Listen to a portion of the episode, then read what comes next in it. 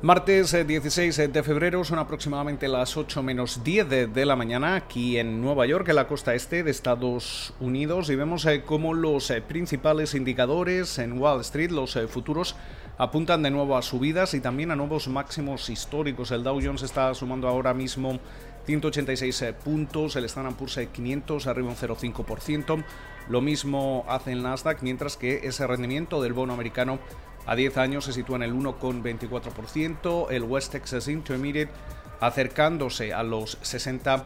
dólares el barril. Tener en cuenta sobre todo en este último asunto que eh, el petróleo está alcanzando aquí en Estados Unidos un máximo desde, desde el comienzo de la pandemia a medida que vemos como esa tormenta invernal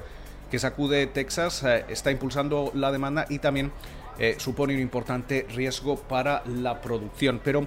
durante la jornada de hoy eh, seguimos viendo máximos eh, históricos en los eh, principales indicadores. Podemos decir, obviamente, que los mercados de renta variable estadounidenses han tenido un buen comienzo de año, pese a que muchos hablan de, esas evaluaciones que podrían ser extremas, pero hasta mediados de febrero hemos visto cómo el Standard Poor's 500 ha registrado al menos 10 nuevos máximos históricos. Esto ha ocurrido solo en otras 11 ocasiones eh, desde 1929 y siempre que se han registrado 10 o más eh, nuevos máximos históricos en los dos eh, primeros meses del año hemos visto cómo el Standard Poor's 500 ha generado una ganancia media en todo el año de casi el 16%. Solo hubo una excepción en 1966 pero este 16%, este casi 16%, eh, se compara con la subida media anual de precios del 9,2% registrada desde 1929. Eso sí, también tenemos eh, que tener en cuenta que en al menos 8 de esos episodios, 8 de los 11, también se han producido correcciones eh, que no han impedido ese balance positivo para el conjunto del año, pero que sí que es cierto que, han generado eh, descensos de, de 5, del 5% o más eh, en algunos de, los momentos. Es cierto que en estos momentos podríamos ver algún tipo de movimiento a la baja, pero por ejemplo desde Titi aseguran que pese a que esas eh, valuaciones, esas valoraciones siguen siendo altas, la bolsa americana es, eh, cara, eh, es cuando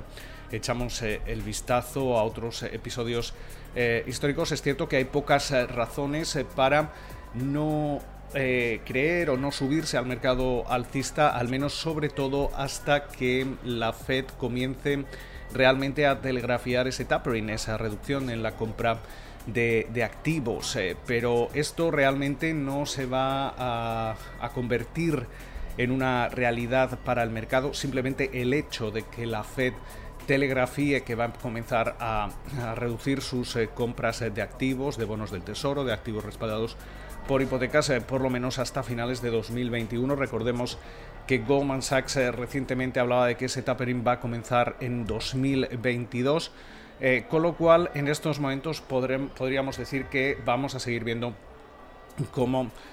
la tendencia alcista podría seguir, seguir al, alza. También hemos conocido algunos resultados empresariales. Es el caso de CBS Health. veíamos un beneficio por acción ajustado de 1,30 dólares, un beneficio neto que quedaba en los 975 eh, millones de dólares y unos ingresos de alrededor de 69.550 millones de dólares. Esta semana también vamos a estar muy atentos a los resultados de Walmart, la, mayor minorista eh, del mundo. Eh, también hemos visto cómo los nuevos casos de COVID-19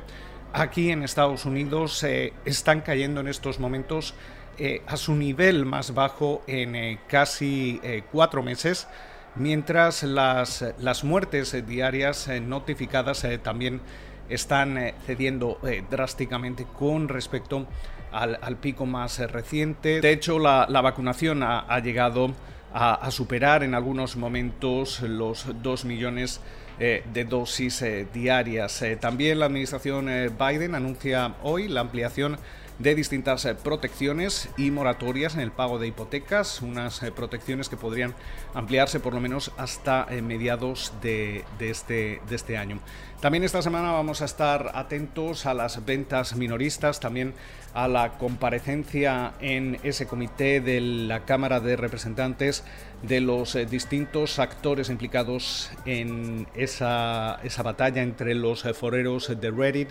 los hedge funds, las posiciones en corto, GameStop, algo que ocurrirá el eh, próximo jueves. Pero de momento parece que regresamos del largo fin de semana con optimismo, con subidas en los mercados. Esperamos que pasen ustedes una feliz jornada de martes y como de costumbre nos volvemos a escuchar durante la mañana del miércoles.